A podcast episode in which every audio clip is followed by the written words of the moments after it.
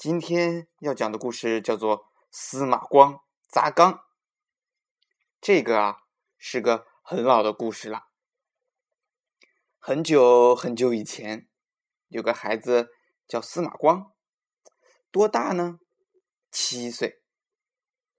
有一天，他和几个小朋友在花园里玩捉迷藏的游戏。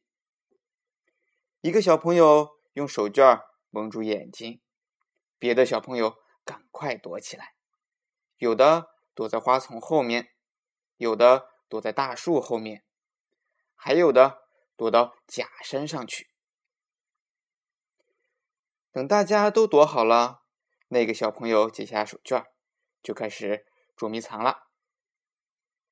他们正玩的高兴，忽然听到扑通一声，不好啦！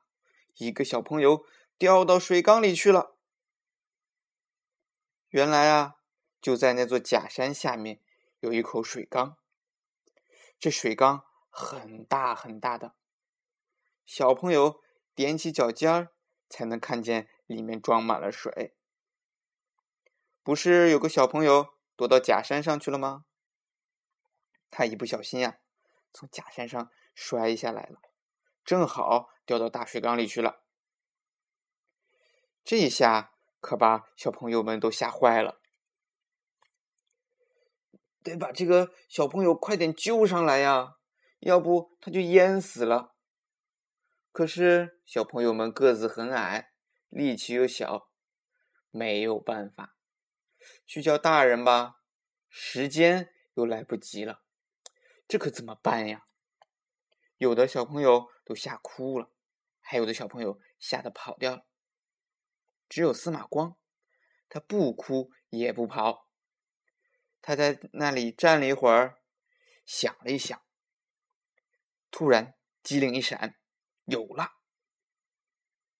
他赶紧去找一块大石头，抱起来，使劲的向水缸砸过去。